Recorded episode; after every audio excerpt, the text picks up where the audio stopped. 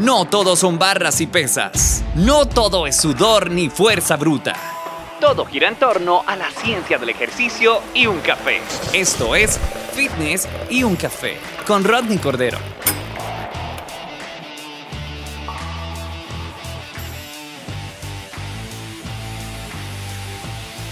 Hola, ¿cómo estás? Bienvenido a Fitness y un café. Hoy te voy a estar hablando de series cluster y tradicionales. ¿Qué es una serie cluster? Una serie cluster es cuando hacemos en pequeños grupos una cantidad de repeticiones dentro de una serie. Tradicionales, ustedes van a entender que una tradicional es cuando por lo general se ve en el gimnasio que hagan 5 por 10, 5 series de 10 repeticiones. Eso sería una serie tradicional una cluster viene siendo esas mismas 5 series, solo que esas 10 repeticiones las vamos a dividir en 2, 2, 2 con descansos pequeños entre ellas. Este artículo del que les voy a estar hablando es publicado por, por el profesor Ricardo de Ciencias del Ejercicio en España. Él, la investigación pone, en investigaciones anteriores se han centrado en identificar la manipulación óptima de las variables agudas del entrenamiento de la fuerza. Por ejemplo, ustedes han visto, todo el mundo siempre se enfoca en el tipo, en el orden del ejercicio, en el número de series, en los descansos, en la magnitud de la carga en el descanso entre series y la velocidad del movimiento. Obviamente todo esto para maximizar las ganancias de la fuerza y ganar masa muscular. Una variable aguda del entrenamiento de la fuerza, aguda en el término de que es pequeña pero es parte importante del entrenamiento, que ha pasado casi desapercibida es la posibilidad de implementar breves periodos de descanso entre las series o repeticiones individuales o sea, pausa entre repeticiones o grupo de repeticiones. Se le puede decir también pausa entre series, realizadas dentro de una serie de entrenamiento. El método de entrenamiento que incluye una pausa intermitente dentro de una serie se conoce como entrenamiento cluster. El efecto principal de las configuraciones de series cluster es la reducción de la fatiga en comparación con las configuraciones de series tradicionales basadas en repeticiones continuas. Entonces, en efecto, lo que buscamos con un entrenamiento cluster es poder mitigar esa fatiga del entrenamiento. Entonces, que acumulemos la menor fatiga posible y al mismo tiempo el mayor estímulo. Entonces, estudios previos han demostrado que las configuraciones de serial cluster pueden aumentar tanto la calidad, es decir, mayor velocidad y por lo tanto más potencia, como el volumen, es decir, más repeticiones por serie, de las sesiones de entrenamiento de la fuerza al tiempo que reduce el esfuerzo percibido. Entonces, en efecto, nosotros podemos utilizar intensidades más altas con el entrenamiento cluster, o sea, podemos andar entre un 85%, un 90%, un ejemplo que podemos, una carga en la que podamos lograr solo entre 1 a 8 repeticiones, podemos acumular 12 a 15 repeticiones, haciendo estos pequeños descansos dentro de la misma serie. Porque el efecto más sorprendente de las configuraciones de las series cluster es el mantenimiento de la velocidad durante un mayor número de repeticiones. La literatura anterior se ha centrado principalmente en los efectos de las series cluster sobre las adaptaciones de potencia, aunque los efectos de las series cluster sobre las adaptaciones de la fuerza máxima y de la hipertrofia, que es la ganancia de masa muscular, se han estudiado menos. Se ha argumentado que el menor estrés metabólico inducido por las configuraciones de series cluster puede ser perjudicial para la inducción de adaptaciones hipertróficas. En contraste, estudios recientes han sugerido que el entrenamiento hasta el fallo, no sé si han visto lo que es el, el fallo, es cuando hacemos una cantidad de repeticiones hasta no poder hacer una más. Es decir, maximizar el estrés metabólico puede no ser necesario para maximizar las adaptaciones hipertróficas, las ganancias de masa muscular. De hecho, realizar solo la mitad del número máximo posible de repeticiones por serie, es decir, un nivel de esfuerzo reducido en un 50%, podría ser suficiente cuando el volumen total se controla entre los grupos. En este sentido, la pérdida de la velocidad se ha propuesto como un criterio práctico y válido para decidir cuánto debe detenerse una serie de entrenamiento para maximizar las adaptaciones del entrenamiento. Por lo tanto, las configuraciones de series clusters pueden ser útiles para aumentar el número de repeticiones por serie se pueden realizar antes de que se alcance el umbral crítico de fatiga, o sea, cuando se llega al fallo. Mayores volúmenes de entrenamiento están asociados con mayor adaptación hipertrófica.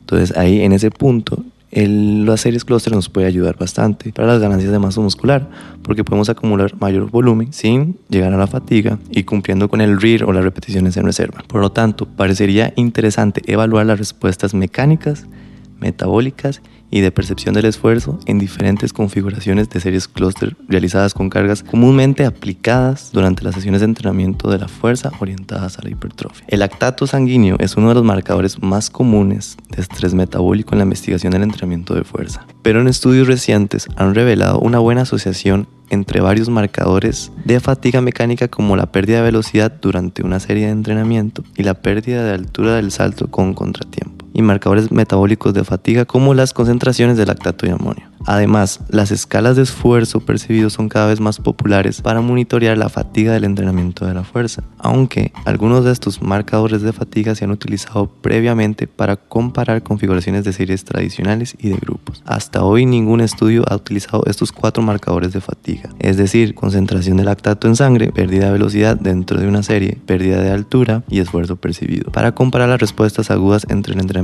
tradicional y el entrenamiento cluster. Y aquí se viene algo muy interesante, es que el estudio que ellos vienen haciendo, que lo hizo Jorge González Hernández de la Universidad Católica de San Antonio de Murcia, España, llevó a cabo un estudio cuyo objetivo fue evaluar la fatiga aguda inducida por dos protocolos de entrenamiento tradicionales que difieren en el nivel de esfuerzo, o sea, repeticiones hasta el fallo versus la mitad del número máximo de repeticiones, y cuatro protocolos de entrenamiento cluster que difieren en la duración del periodo de descanso entre las repeticiones, 10 segundos de descanso versus 15 versus 30 segundos. Esos segundos que yo estoy mencionando son los segundos que se van a dar entre cada repetición dentro de cada serie o el número de series realizadas. Específicamente, el objetivo fue comparar las respuestas mecánicas, metabólicas y perceptivas entre las diferentes configuraciones, que es las tradicionales y las cluster, sobre el ejercicio de la sentadilla completa, realizada con una carga máxima de 10 repeticiones. O sea, la carga que ellos utilizaron es una carga en la que más de 10 repeticiones era imposible de hacerse o dejaban un real cero. Se planteó la hipótesis de que todas las configuraciones de series cluster provocarían una menor fatiga mecánica, metabólica y perceptiva que las dos configuraciones de series tradicionales. Entonces ellos hicieron el estudio y en un orden aleatorio, contrabalanceado, 11 hombres fueron testeados con los siguientes protocolos en sesiones separadas. Series de 3 repeticiones de descanso entre repeticiones. En realidad, ellos en las series cluster lo que probaron fueron los descansos entre, entre repetición. Probaron los descansos de 10, de 15 y de 30 segundos y las demás se fueron en configuraciones tradicionales. Lo que ellos llegaron en conclusión con este estudio fue que con base a los resultados del presente estudio, la serie con 15 segundos entre las repeticiones y la serie con 30 segundos de pausa entre las repeticiones fueron las dos configuraciones de series que minimizaron la fatiga, que es lo que estamos buscando. Si nosotros minimizamos la fatiga mecánica, podemos agregar más volumen,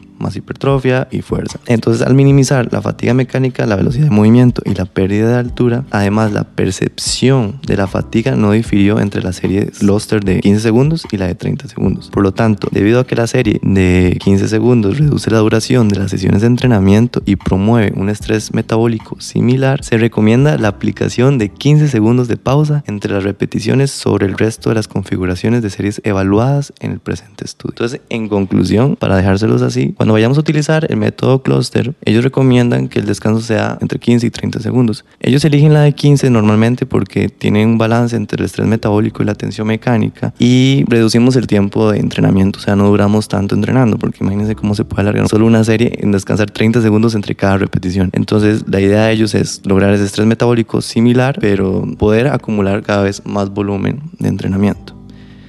Eso sería todo. Si ustedes van a utilizar este método, yo les recomiendo siempre utilizarlos con intensidades arriba del 85%. O sea, andemos entre las 1 o 8 repeticiones. Y en personas intermedias y avanzadas utilizar este tipo de método en principiantes sería algo interesante de utilizar, pero siento que en opinión propia, ellos primero tienen que ganar fuerza con lo básico para poder avanzar a lo complicado. Este es el final del episodio número 4. Cualquier pregunta, cualquier duda que tengan me pueden mandar un mensaje y podemos indagar un poco más de información. Pero en conclusión, ese es el estudio. Espero que lo hayan disfrutado. Esto es Fitness y un café y los veo en el siguiente.